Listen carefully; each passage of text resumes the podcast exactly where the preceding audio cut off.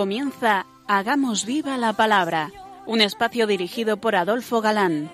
que escuchar atentos. En tu palabra, Jesús, está el mensaje, el del amor, el de andar despiertos. Cuando no tenga sentido la tristeza, en nuestra historia andemos como ciegos. En tu palabra hallaremos la fuerza que nos levante y llene de sosiego.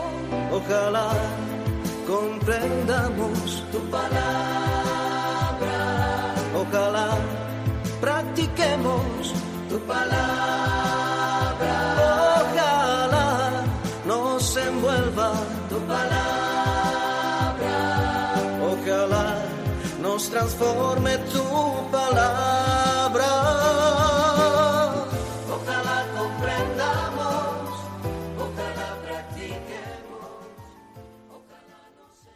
Un día más, en esta emisora de la Madre, nos encontramos con vosotros a través de las ondas, para compartir, como siempre, la escucha de la palabra de Dios, buscando en vuestra compañía su vigencia y fuerza para nuestras vidas. Aquí estamos de nuevo, Ana Adolfo, y Marta, dispuestos a pasar esta hora en vuestra compañía. Bienvenidos a nuestro programa Hagamos viva la palabra. en la pasada emisión estábamos analizando los simbolismos que el profeta Ezequiel en su libro usaba para hacer patente la situación que vivía el pueblo de Dios. Y explicamos dos, el de los leños y el de la olla de carne. Y ahora vamos con uno nuevo, el águila. Nabucodonosor, como un gran águila, ya vuela sobre la presa. Y por el pacto roto por el rey Joaquín, este es finalmente deportado a Babilonia. La palabra de Yahvé me fue dirigida en estos términos. Hijo de hombre, propone un enigma, presenta una parábola a la casa de Israel. Dirás, así dice el Señor Yahvé. El águila grande, de grandes alas, de enorme envergadura, de espeso plumaje abigarrado, vino al Líbano y cortó la cima del cedro. Arrancó la punta más alta de sus ramas, la llevó a un país de mercaderes y la colocó en una ciudad de, mer- de comerciantes. Di a esa casa de rebeldía, ¿no sabéis qué significa esto? Di, mirad, el rey de Babilonia vino a Jerusalén, tomó al rey y a los príncipes y los llevó con él a Babilonia. Escogió luego a uno de la estirpe real, concluyó un pacto con él y le hizo prestar juramento, después de haberse llevado a los grandes del país, a fin de que el reino quedase modesto y sin ambición, para guardar su, alianza y mantenerla. Pero este príncipe se ha rebelado contra él enviando mensajeros a Egipto en busca de caballos y tropas en gran número. ¿Le saldrá bien? ¿Se salvará él como ha dicho éste? Ha roto el pacto y va a salvarse. Por mi vida, oráculo de- del Señor Yahvé, que en el lugar del rey que, se le puso el del trono, cuyo juramento despreció y cuyo pacto rompió, allí en medio de Babil- Babilonia morirá. Y es una profecía porque así se cumple, ¿eh? Luego en Babilonia muere el rey. Eh, Hay otro símbolo, el de los dos cachorros. Tiene una bellísima elegía, como canto fúnebre, sobre los príncipes de Israel, aunque es difícil de interpretar en todos sus elementos. Y tú entona una elegía sobre los príncipes de Israel. Dirás, ¿qué era tu madre? Una leona entre leones. Echada entre los leoncillos criaba sus, cachorros. Exaltó a uno de los cachorros que se hizo un león joven y aprendió a desgarrar su presa, devoró hombres. Oyeron hablar de él las, na- las naciones. En su fosa quedó preso. Con garfios le llevaron al país de Egipto. Vio ella que su espera era fallida, fallida su esperanza, y tomó otro de sus cachorros, le hizo un león joven. Andaba éste entre los leones, se hizo un león joven, aprendió a desgarrar su presa, devoró hombres, derribó sus palacios, devastó sus ciudades. La tierra y sus habitantes estaban aterrados por la voz de su rugido. Se alzaron contra él las naciones, las provincias circundantes, tendieron sobre él su red y en su fosa quedó preso. Con garfios le cerraron en la jaula, le llevaron al rey de Babilonia, en calabozos le metieron, para que no se oyese más su voz por los montes de Israel. Que tal vez eh, represente a Judá como león, que quiso parangonarse con poderosos leones y como crió cachorros con pretensiones belicosas, en vez de confiar en Yahvé, le vino la sublevación de todos los poderosos pueblos vecinos. Y finalmente el desastre consabido. Y todo y todo por no confiar en Yahvé en vez de en sus propias fuerzas. También está simbolizada la suerte de Judá con su rey Sedecías. En los versículos siguientes al canto fúnebre por los principales de Israel que acabamos de ver, pues habla con un símil, comparando a Judá con una vid para que sirva de lección a Sedecías. Tu madre se parecía a una vid plantada a las orillas de las aguas. Era fecunda, exuberante, por la abundancia de agua. Tenía ramas fuertes para ser cetros reales. Su talla se elevó hasta dentro de las nubes. Era imponente por su altura, por su abundancia de ramaje. Pero ha sido arrancada con furor, tirada por tierra. El viento del este ha agostado su fruto, ha sido rota, su rama fuerte se ha secado, la ha devorado el fuego. Y ahora está plantada en el desierto, en tierra de sequía y de sed. Ha salido fuego de su rama, ha devorado sus sarmientos y su fruto. No volverá a tener su rama fuerte, su cetro real. Esto es una elegía y de elegía. Y también una historia de dos mujeres, hermanas, que en este caso simbolizan a Jerusalén y Samaria, reino del norte y del sur, empleando el mismo simbolismo perdón, que vimos en Oseas y empleado en lenguaje matrimonial, usando unas palabras muy duras a nuestros oídos. La palabra de Yahvé me fue dirigida en estos términos. Hijo de hombre. Había dos mujeres, hijas de la misma madre. Se prostituyeron en Egipto, se prostituyeron en su juventud. Allí fueron palpados sus pechos y acariciado su seno virginal. Estos eran sus nombres: Oola, la mayor, y Oliva, la su hermana. Fueron mías y me dieron a luz hijos e hijas. Sus nombres: Oola es Samaria y Oliva, Jerusalén. Oola se prostituyó cuando me pertenecía a mí. Se enamoró perdidamente de sus amantes, los asirios, sus vecinos, vestidos de púrpura, gobernantes y prefectos, todos ellos jóvenes apuestos y hábiles caballeros. Les otorgó sus favores, eran todos ellos la flor de los asirios, y con todos aquellos de los que se había enamorado se contaminó al contacto de todas sus basuras. Por eso yo la entregué en manos de sus amantes, en manos de los asirios de los que se había enamorado. Como veis, es un, pasaje simbólico, sí, pero que está contando la historia que ya conocemos, de una manera preciosísima eh, en sus expresiones, ¿no?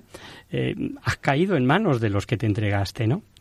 Cuando narra lo relativo a Israel, o sea, a Samaria, ya había sucedido su destrucción por los asirios, y por eso lo pone como ejemplo de lo que deberían haber hecho y no hicieron para eh, que sirviera de ejemplo a Judá. Pero ¿qué va?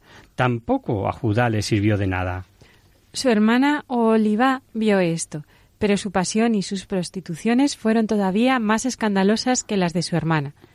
Pues bien, Oliva, así dice el Señor Yahvé, he aquí que yo suscito contra ti a todos tus amantes, de los que te has apartado, los voy a traer contra ti de todas partes, a los babilonios y a todos los caldeos, los de Pecot, los de Soa y de Coa, y con ellos a todos los asirios, jóvenes apuestos, gobernadores y prefectos, todos ellos escuderos de título y hábiles caballeros.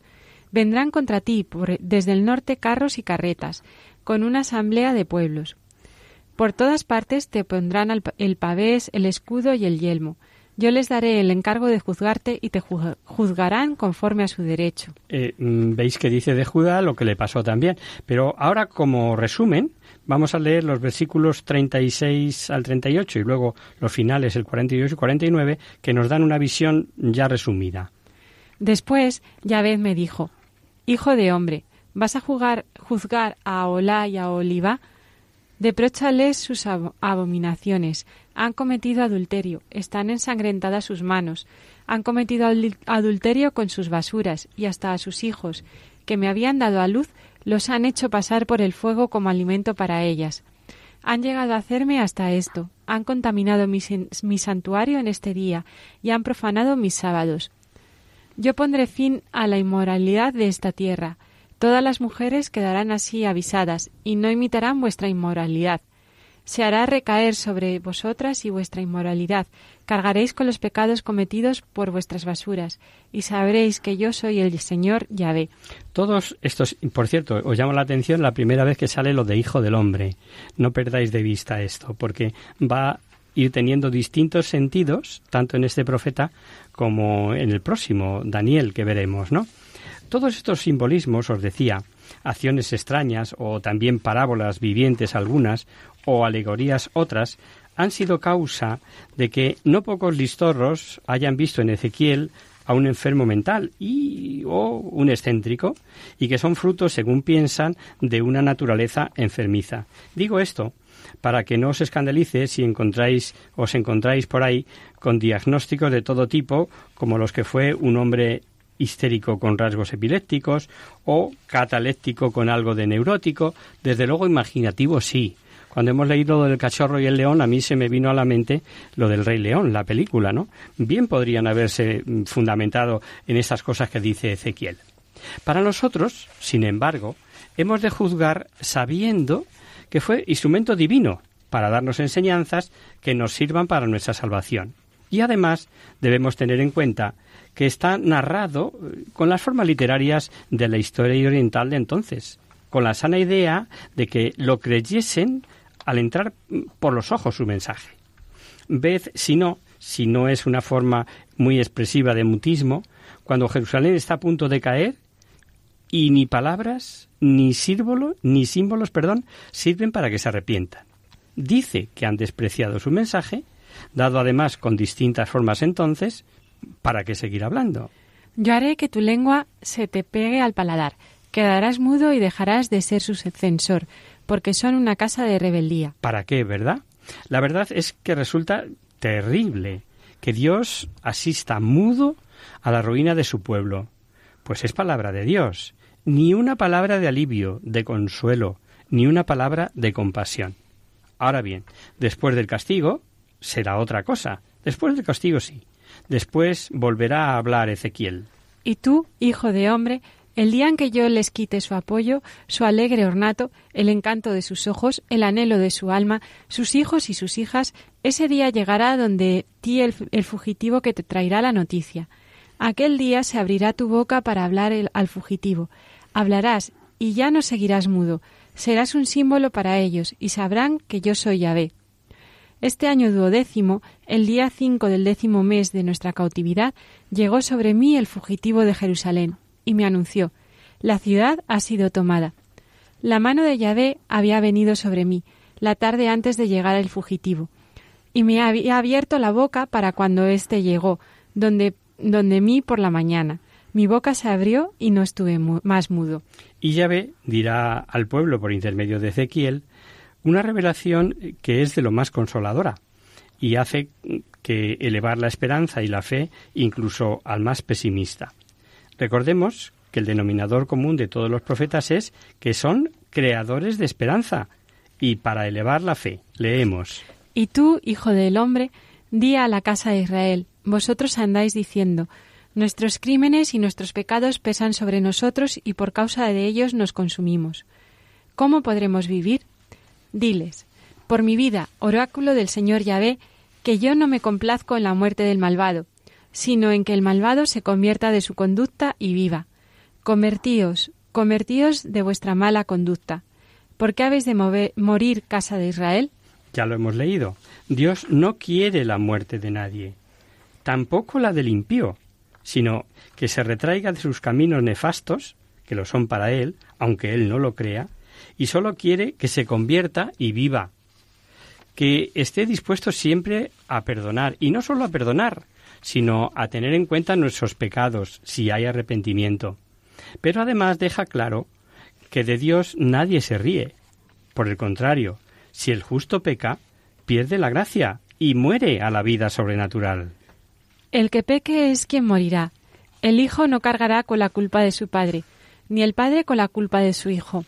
Al justo se le imputará su justicia y al malvado su maldad. En cuanto al malvado, si se aparta de todos los pecados que ha cometido, observa todos mis preceptos y practica el derecho y la justicia, vivirá sin duda, no morirá. Ninguno de los crímenes que cometió se le recordará más, vivirá a causa de la justicia que ha practicado. ¿Acaso me complazco yo en la muerte del malvado, oráculo del Señor Yahvé, y no más bien en la que en que se convierta de su conducta y viva? Pero si es el justo, si el justo se aparta de su justicia y comete el mal, imitando todas las abominaciones que comete el malvado, ¿vivirá acaso? No, no quedará ya memoria de ninguna de las obras justas que, que había practicado, sino que a causa de la infidelidad en que ha incurrido y del pecado que ha cometido, morirá. El mensaje de Ezequiel continúa la línea teológica de los profetas anteriores. Proclama de Yahvé su justicia, su omnipotencia, su universalidad y su misericordia, pero proclama más que ninguno anterior la doctrina de la responsabilidad personal, pues tenía la falsa creencia, que ya vimos, que se reflejaba en el refrán de entonces Nuestros padres comieron los agraces y a nosotros nos da la dentera. Recordemos, antes de la doctrina pecado, eh, de nada, la doctrina cristiana. Pecado es contravenir la ley de Dios. El pecado mortal mata al alma y ya no vive, no puede vivir la vida sobrenatural. Y Yahvé recordará a su pueblo, por medio de este profeta, por medio de Ezequiel, que Los saqué de la tierra de Egipto y los conduje por el desierto. Les di mis mandamientos y mis derechos. Les hice saber que son la vida para quien los cumple. la vida para quien los cumple. Pero en este tema del el pecado, y ya en Ezequiel queda clarísimo, es personal. No viene por otros, no por lo que pecaron otros. La palabra de Yahvé me fue dirigida en estos términos. Porque andáis repitiendo este proverbio en la tierra de Israel, los padres comieron el agraz y los dientes de los hijos sufren la dentera. Por mi vida, oráculo del Señor Yahvé, que no repetiréis más este proverbio de- en Israel. Mirad, todas las vidas son mías, la vida del Padre lo mismo que la del Hijo, mías son. El que peque es quien morirá. El que peque es quien morirá, está clarísimo. Es importantísima la cita de esta, esta que acabamos de leer de Ezequiel, pues por ella vemos que en los tiempos mesiánicos, cuando rociados por el agua del bautismo con agua pura, cuando dispongamos de espíritu nuevo y cambiado el corazón de piedra por otro de carne, cambiará nuestra conducta, cumpliendo los mandamientos. Os rociaré con agua pura, y quedaréis purificados de todas vuestras impurezas y de todas vuestras basuras os purificaré. Y os daré un corazón nuevo, infundiré en vosotros un espíritu nuevo, quitaré de vuestra carne el corazón de piedra, y os daré un corazón de carne. Infundiré mi espíritu en vosotros, y haré que os conduzcáis según mis preceptos, y os y practicáis mis normas. Conocidísimo, ¿verdad? Incluso le hemos puesto música. Alguna canción hay con esta letra de Ezequiel. Y esto, que lo hizo ya con nuestro bautismo, nos podríamos preguntar, ¿es así? ¿O resulta que en más de una ocasión nuestro corazón está frío, está insensible, duro como una piedra? Lo meditamos con esta música de fondo si os parece.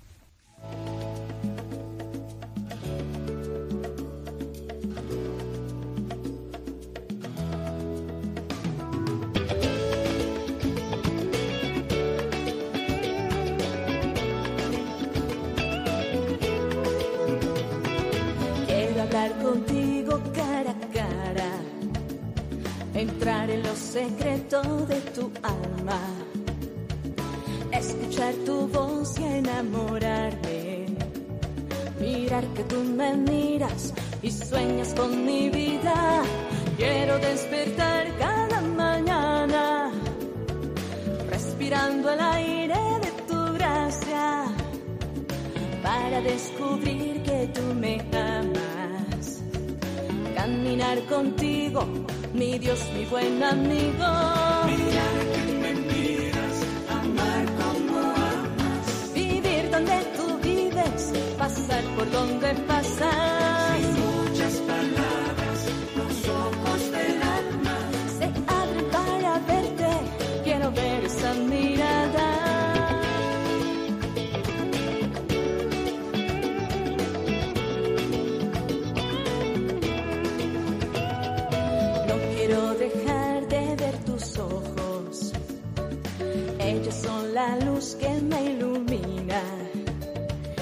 Llave que descubre mis secretos, el fuego de mi alma, mi paz, mi medicina. No quiero que me falten tus caricias, no. Si no fuera por ti me moriría. Quédate y hazme compañía. Mírame de nuevo, devuélveme la vida.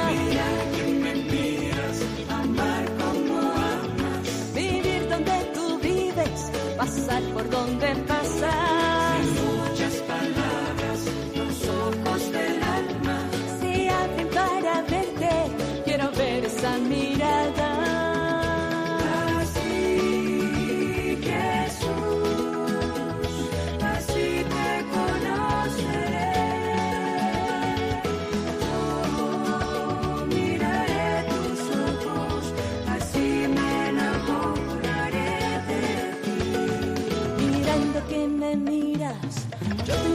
Entregaré mi corazón.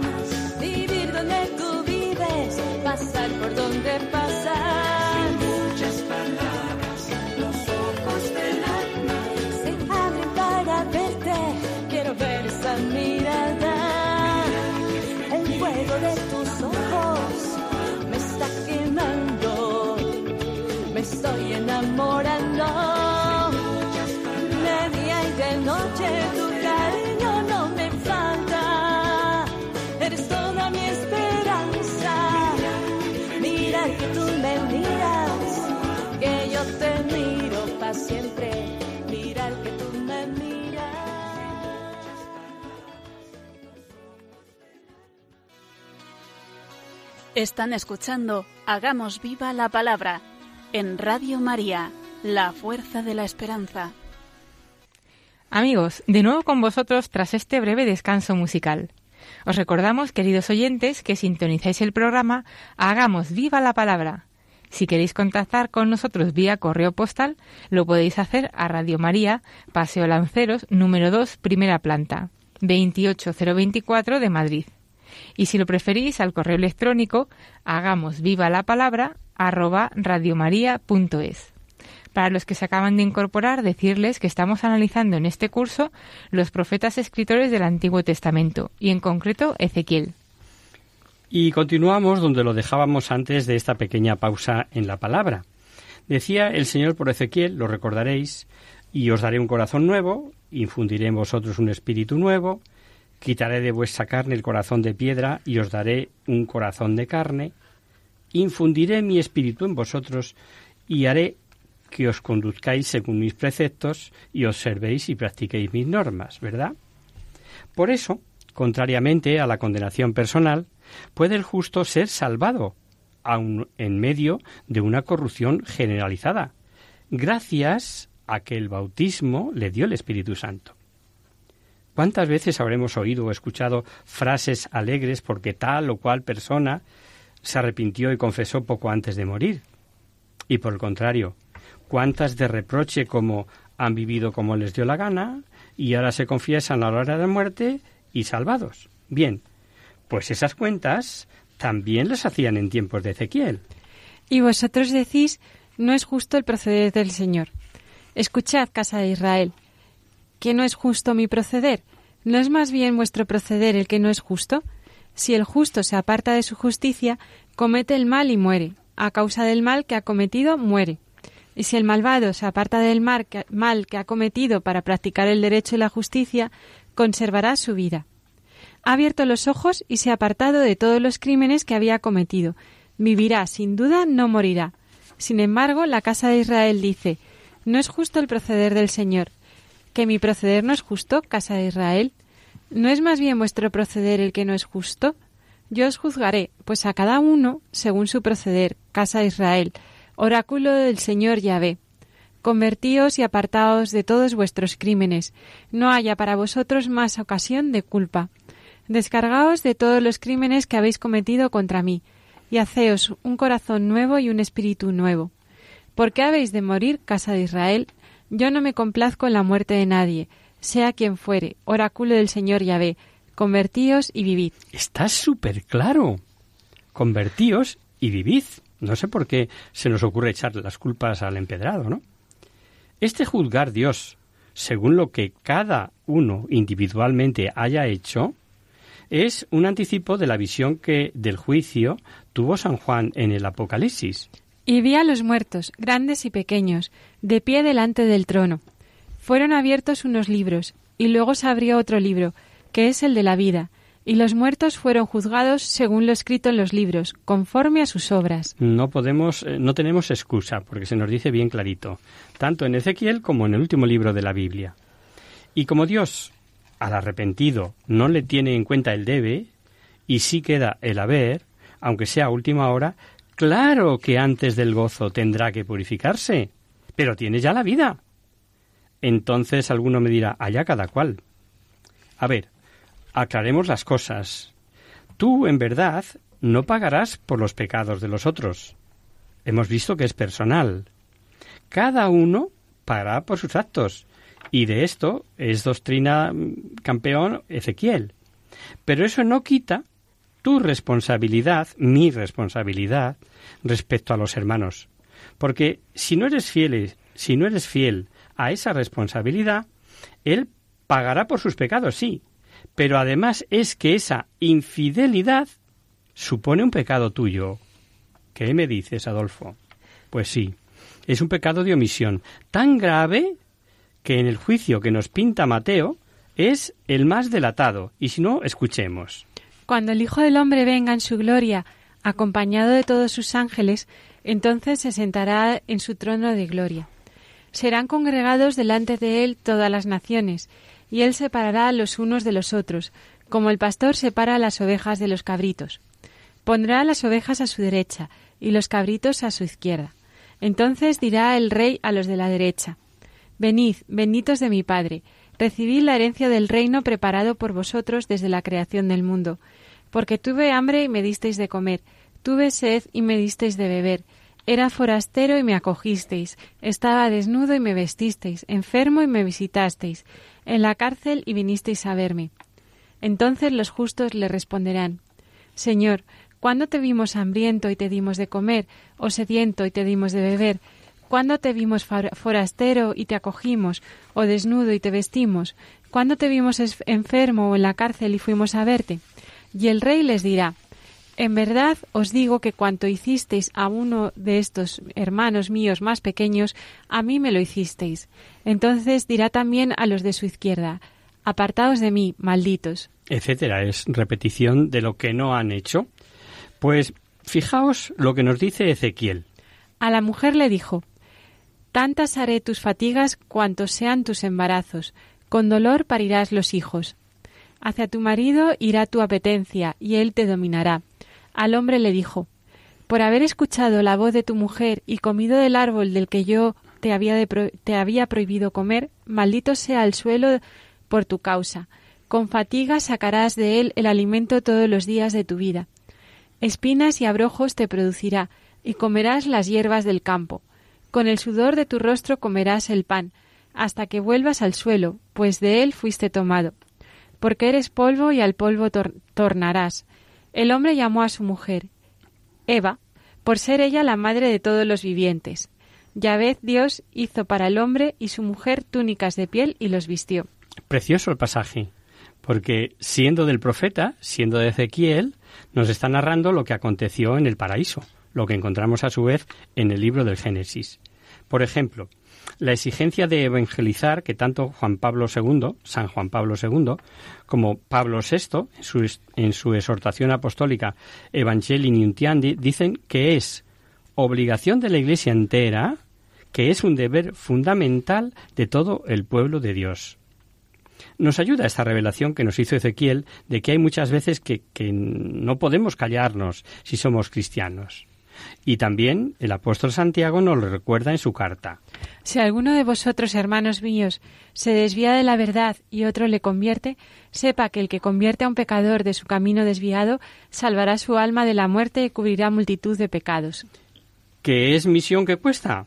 Pues claro que cuesta. Que se lo digan a San Pablo y a tantos santos, ¿no? Es impresionante, impresionante el trato de las almas grandes del Antiguo Testamento con Dios nuestro Señor. No cabe ninguna duda de que tenían un trato de amistad, de confianza, de respeto, pero, pero respeto filial. Vamos a recordar algunos casos. Por ejemplo, Abraham, en ese precioso pulso que mantiene con Dios. Pero vas a exterminar juntamente al, al, justo con el malvado.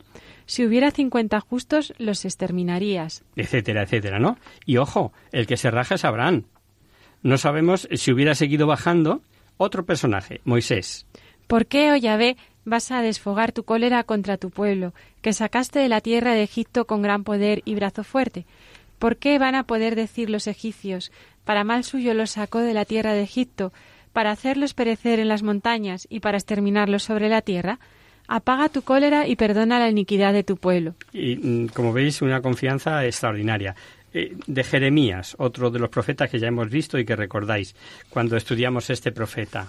Corrígeme, Yahvé, pero conforme a juicio, no con ira, no sea que me aniquiles. Derrama tu furor sobre las gentes que te desconocen y sobre los pueblos que no invocan tu nombre. ¿Y este Ezequiel, en el que estamos? Mientras ellos serían, quedéme solo. Postrándome rostro en tierra, grité, Oh Señor Yahvé, ¿vas a exterminar cuanto queda de la casa de Israel, arrojando tu furor sobre Jerusalén? Eh, mm, perdonadme tanta repetición, pero ¿no es verdad que puede sernos útil? Por lo menos eh, que podemos o podamos llamarla santa a la envidia que tengamos de esos santazos que así hablaban con Dios, con ese nivel de confianza. Hay una revelación que ciertamente resulta preocupante de cara a la mala conducta al mal ejemplo de los del pueblo de Dios, el pueblo elegido, y hoy del pueblo de los bautizados. Es como si la mala conducta desprestigiase a los ojos de los demás al Dios verdadero, y entonces éste tuviera que velar por su gloria. Los dispersaré entre las naciones y fueron esparcidos por los países. Los juzgué según su conducta y sus obras, y en las naciones donde llegaron profanaron mi santo nombre, haciendo que se dijera a propósito de ellos, son el pueblo de Yahvé, y han tenido que salir de su tierra. Pero yo he tenido consideración a mi santo nombre que la casa de Israel profanó entre las naciones a donde había ido. Por eso di a la casa de Israel, así dice el Señor Yahvé, no hago esto por consideración a vosotros, casa de Israel, sino por mi santo nombre, que vosotros habéis profanado entre las naciones a donde fuisteis. No santificaré mi gran nombre profanado entre las naciones, profanado allí por vosotros. Y las naciones sabrán que yo soy Yahvé, oráculo del Señor Yahvé, cuando yo, por medio de vosotros, manifieste mi santidad a la vista de ellos. El profeta lo pinta con ironía. Es como si Dios, ante los demás pueblos, quedase como impotente para salvar a los suyos, cuando la realidad era que sufrían el castigo. Habréis observado, y os llamaba yo la atención al leer diversos textos, cómo en Ezequiel se repite una y otra vez el título de Hijo del Hombre. En el capítulo 2, en el 3, en el 4, en el 5, en fin, en distintos pasajes. Pues bien, esta expresión no es de fácil interpretación y cuenta con varias hipótesis según las distintas opiniones. No es lo mismo, como aparece aquí en Ezequiel, que como lo hace en otros libros de la Biblia. Por ejemplo, en Ezequiel parece claro que es como mm, para marcar distancias entre Dios y el hombre, entre quien envía y quien es enviado. Pero en la carta a los hebreos, por ejemplo, es como en el Salmo 8, al que alude el repetido como pronombre personal. ¿Qué es el hombre para que te acuerdes de él? ¿O el Hijo del Hombre para que tú le visites? El Hijo del Hombre para que tú le visites. Pero si leemos la traducción de la Biblia de Jerusalén, de este Salmo 8 dice... ¿Qué es el hombre para que él, de él te acuerdes? ¿El Hijo de Adán para que de él te cuides? La traducción de Paulinas dice, sin embargo, ser humano, en sentido de mortal. ¿Qué es el hombre para que te acuerdes de él? ¿El ser humano para que de él te preocupes? El problema es eh, que no podemos dilucidar si se trata de un pronombre, como sería hijo de Adán, que hace referencia a ser mortal, o a un sustantivo. Jesús lo dice de sí mismo en distintos pasajes. Y también San Juan, en su Evangelio con toda claridad, dice que Jesús era el Hijo del Hombre que está en el cielo y que bajó de allí. Lo dice en el capítulo 13. Pero Mateo, vamos a leerlo ahora, nos dirá que vendrá con gloria y majestad refiriéndose a su segunda venida. Cuando el Hijo del Hombre venga en su gloria, acompañado de todos sus ángeles, entonces se sentará en su trono de gloria. Serán congregados delante de él todas las naciones, y él separará a los unos de los otros como el pastor separa las ovejas de, de los cabritos. Daniel, en su preciosa visión, vio al Hijo del Hombre en su venida triunfal en gloria, pero como hemos de dar próximamente este profeta, lo dejamos para entonces. Ahora nos baste saber que en Ezequiel no debe tener otro significado que el que ya hemos dicho, distinguir o marcar la distancia que existe entre Dios y el hombre, que como hijo de Adán es mortal.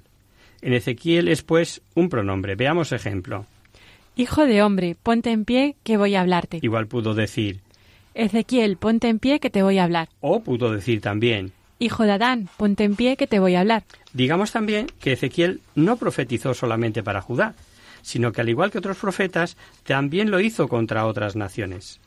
Ya hemos explicado alguna otra vez que Dios permitió a estas naciones castigar a Israel por la idolatría e inmoralidad, pero que a su vez ellas mismas tampoco quedarían inmunes, aunque también a ellas les daría Dios su oportunidad.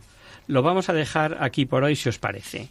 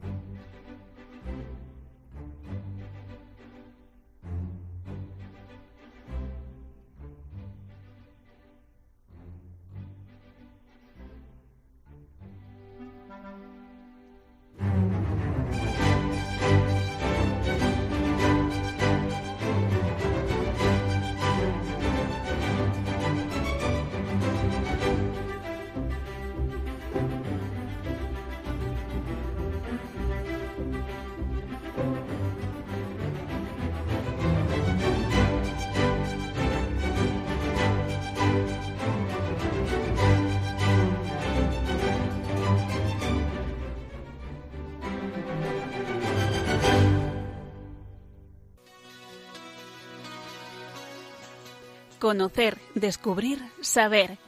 En Hagamos Viva la Palabra.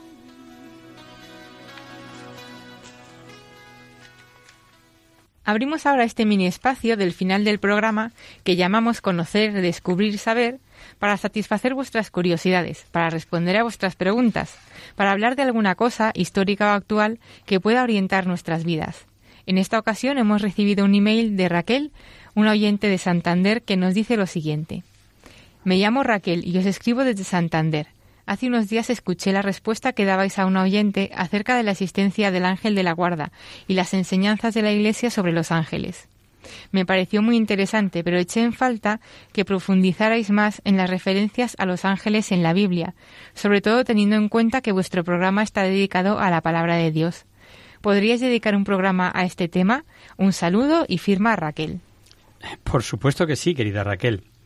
Pero eh, es que son tantos los pasajes que hablan de la intervención de los ángeles en la vida de los hombres que sería imposible citarlos a todos. Y por otro lado, no queríamos abrumaros, eh, queridos oyentes, e incluida tú, Raquel, con citas bíblicas que pudieran hacer pensar que vamos de apologetas, nada más lejos de nuestra intención.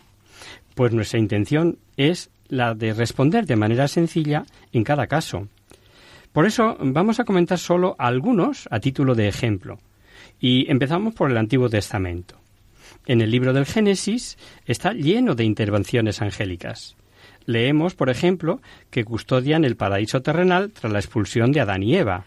Expulsó al hombre y puso delante del jardín del Edén un querubín que blandía flameante espada para guardar el camino del árbol de la vida. Más adelante se cuenta cómo Yahvé se aparece a Abraham y Sara acompañado de dos ángeles y les anuncia el nacimiento de Isaac, pese a ser ancianos ya y a pesar de la esterilidad de Sara. También anuncia la destrucción de Sodoma y Gomorra y envía a dos ángeles para salvar a Lot, sobrino de Abraham, y destruir la ciudad. Lee, Ana. En cuanto salió la aurora, dieron prisa a los ángeles a Lot, diciéndole Levántate, toma a tu mujer y a las dos hijas que tienes, no sea que perezcas tú también por las iniquidades de la ciudad.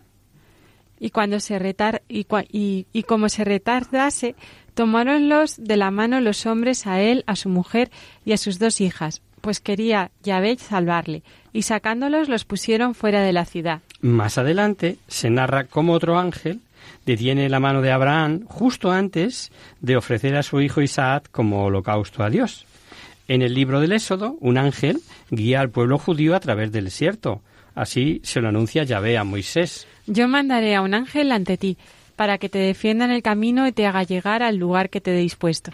En el libro de los jueces se cuenta la historia de Sansón y cómo un ángel anuncia su nacimiento a su madre, que, era estéril, diciéndole que ese hijo deberá ser consagrado a Dios como nazareo y que librará a Israel de la mano de los filisteos. No vamos leyendo todas, ¿eh? solo las enunciamos. En el primer libro de los reyes leemos que un ángel asiste al profeta Elías, que vagaba por el desierto huyendo de Jezabel, y exhausto se tumbó bajo una retama para dejarse morir. Y echándose allí se quedó dormido. Y aquí que un ángel le tocó diciéndole Levántate y come. Miró él y vio a su cabecera una torta cocida y una vasija de agua. Comió y bebió, y luego volvió a acostarse. Pero el ángel de Yahvé vino por segunda vez y le tocó diciendo Levántate y come, porque te queda todavía mucho camino. Levantóse, pues, comió y bebió, y anduvo con fuerza de aquella comida cuarenta días y cuarenta noches hasta el monte de Dios, Horeb. Fijaos cómo sería esa comida que le dio fuerzas para caminar durante cuarenta días y cuarenta noches hasta llegar al Horeb. Otro libro que recomendamos leer con calma es el libro de Tobías, que relata la ayuda del arcángel Rafael a Tobit, hombre justo y piadoso, y a su hijo Tobías. Sin revelar su identidad, acompaña a Tobías el hijo en un largo y peligroso viaje a Ragués de Media. Durante el viaje le protege, le instruye sobre cómo curar a su padre, medio ciego. Le aconseja tomar a Sara como esposa y al final de la narración revela su verdadera identidad. Léeloslo, Ana. Cuando orabais tú y tú no eras Sara, yo presentaba ante el santo vuestras oraciones. Cuando enterrabas a los muertos, también yo te asistía. Cuando sin pereza te levantabas y dejabas de comer para ir a sepultarlos, no se me ocultaba esa buena obra, antes contigo estaba yo. Yo soy Rafael, uno de los siete santos ángeles que presentamos las oraciones de los justos, y tienen entrada ante la majestad del santo. Ahora alabad a Dios, que yo me subo al que me envió, y poned por escrito todo lo sucedido. En el libro del profeta Isaías nos cuenta que un ángel le anuncia su misión y su vocación profética. Lo leemos. El año de la muerte del rey Ocías vi al Señor sentado sobre su trono alto y sublime, y sus aldas henchías en el templo. Había ante él serafines, que cada uno tenía seis alas, con dos se cubrían el rostro, con dos se cubrían los pies, y con las otras dos volaban y los unos y los otros se gritaban y respondían Santo, Santo, Santo Yahvé de los ejércitos. Está la tierra llena de su gloria. A estas voces temblaron las puertas de sus quicios, y la casa se llenó de humo. Yo me dije Ay de mí, perdido soy, porque siendo un hombre de impuros labios, que habita en medio de un pueblo de labios impuros, he visto con mis ojos al rey, Yahvé de los ejércitos. Pero uno de los serafines voló hacia mí, teniendo en sus manos un carbón encendido, que con las tenazas tomó del altar y tocando con él mi boca, dijo Mira, esto ha tocado tus labios, tu culpa ha sido quitada y borrado tu pecado. Por último, en el libro de Daniel se narra, pronto abordaremos este profeta, ya veréis que también es muy bonito, se narra el martirio de tres jóvenes hebreos en un horno de fuego en Babilonia por orden del rey Nabucodonosor, al negarse a adorar a dioses paganos y la asistencia de un ángel que los confortaba. Pero el ángel del Señor había descendido al horno con Azarías y sus compañeros, y apartaba del horno las llamas del fuego, y hacía que el interior del horno estuviera como si él como si en él soplara un viento fresco. No, solieron, no solo salieron ilesos del fuego, sino que junto al ángel cantaban y alababan a Dios entre llamas. Sigue leyendo, Ana. Espantado entonces el rey Nabucodonosor se levantó precipitadamente y dirigiéndose a sus consejeros les dijo ¿No hemos arrojado al fuego tres hombres? Ellos le respondieron Cierto, rey. El rey repuso Pues bien, yo veo allí cuatro hombres sueltos que, que, se que se pasean en medio del fuego sin daño alguno, y el cuarto de ellos parece un hijo de dioses. Preciosa esta cita, ¿eh? Preciosa porque el ángel, siendo un espíritu, un espíritu puro, se hace ver a los que allí están eh, de forma corporal, ¿no? De tres hay cuatro. El rey quedó tan impactado que glorificando a Dios les perdonó la vida. Bueno, estos son solo algunos ejemplos de la intervención de los ángeles en la historia de la humanidad, pero si cogemos el Nuevo Testamento vemos que la vida de Jesús estuvo rodeada, así, ¿eh? rodeada de la adoración y el servicio de los ángeles. Empezando por la anunciación del ángel Gabriel a la Virgen, que nos narra San Lucas en el capítulo primero de su Evangelio siguiendo por los mensajes de un ángel a José en sueños, que relata San Mateo para que acepte a María por esposa, meses después para que huya a Egipto con María y después de descubrir que Herodes quería matarle, y unos años más tarde, muerto ya Herodes, para que regresen a Nazaret. San Lucas narra también el anuncio del nacimiento de Jesús a los pastores por medio de un ángel. Vamos ya contando, ¿eh? Ya han salido unos cuantos. Justo antes del comienzo de su vida pública, Jesús se retira al desierto y San Marcos nos cuenta que permaneció en él cuarenta días tentado por Satanás y moraba entre las fieras, pero los ángeles le servían. Los ángeles le servían y le acompañaron también de modo especial en la agonía del huerto de los olivos, como nos narra Lucas. Se le apareció un ángel del cielo que le confortaba. Los ángeles también anunciaron a María Magdalena y a las otras mujeres que Jesús había resucitado. Este Pa- pasaje los narran los cuatro. Nosotros vamos a leer el de Mateo. Pasado el sábado, ya para el amanecer, el día primero de la semana, vino María Magdalena con la otra María a ver el sepulcro. Y sobrevino un gran terremoto, pues un ángel del Señor bajó del cielo y acercándose removió la, la piedra del sepulcro y se sentó sobre ella. Era su aspecto como el relámpago y su vestidura blanca como la nieve. De miedo de él temblaron los guardias y se quedaron como muertos. El ángel, dirigiéndose a las mujeres, dijo No temáis vosotras, pues sé que buscáis a Jesús, el crucificado. No está aquí, ha resucitado según lo había dicho. Venid y ved el sitio donde fue puesto.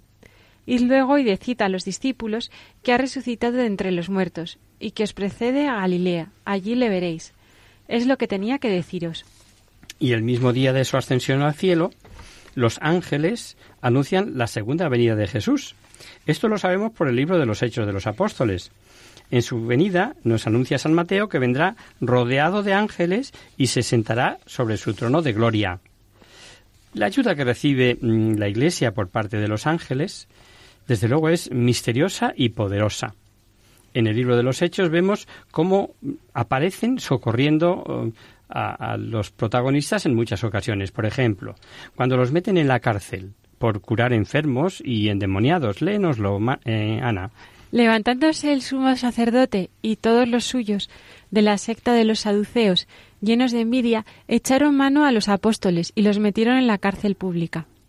Pero el ángel del Señor les abrió de noche las puertas de la prisión, y sacándoles les dijo Id, presentaos en el templo y predicad al pueblo todas estas palabras de vida. En otra ocasión, Felipe es avisado por un ángel para que vaya al camino de Jerusalén a Gaza, donde encontrará a un eunu- eunuco etíope, ministro de la reina de Candaces, al que predicará, explicará la palabra y bautizará. Y también se relata la intervención de un ángel en la conversión del centurión Cornelio, que le manda invitar a Pedro a su casa para escuchar su predicación. Y finalmente Pedro acaba bautizando a toda su familia. Otro pasaje que merece la pena leer en casa es la liberación de Pedro, que había sido encarcelado por orden de Herodes con intención de presentarlo al pueblo tras la Pascua y matarlo. O sea, vamos a leer un fragmento.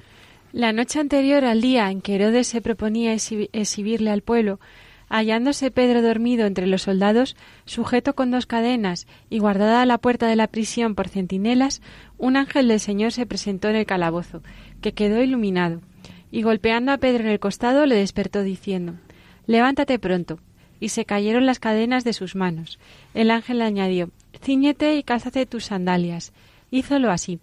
Y agregó Envuélvete en tu manto y sígueme. Y salió en pos de él. No sabía Pedro si era realidad lo que el ángel hacía, más bien le parecía una visión. Atravesando la primera y la segunda guardia, llegaron a la puerta de hierro que conduce a la ciudad. La puerta se les abrió por sí misma y salieron avanzando por una calle, desapareciendo luego el ángel. Esto es solo una pequeña muestra de la intervención de los ángeles en la vida de algunos personajes del Antiguo Testamento, de la vida de Jesús y de los apóstoles. Son tantos los pasajes que hablan de los ángeles, de verdad, que nos sería mm, imposible citarlos todos.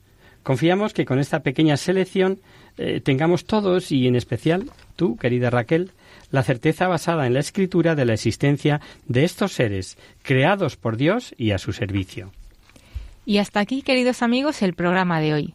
Os dejamos con nuestra sintonía y os recordamos que si queréis dirigiros al programa para cualquier duda, aclaración o sugerencia, participando en el espacio de conocer, descubrir, saber, estamos a vuestra total disposición y encantados de atenderos en la siguiente dirección.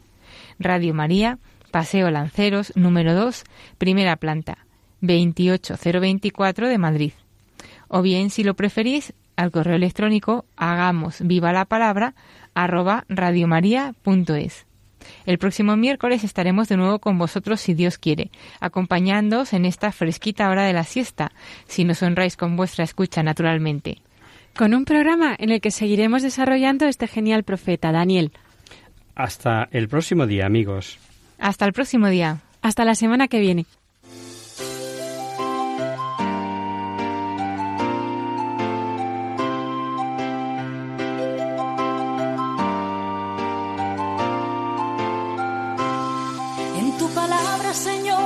La clave. Solo tenemos que escuchar atentos. En tu palabra, Jesús, está el mensaje.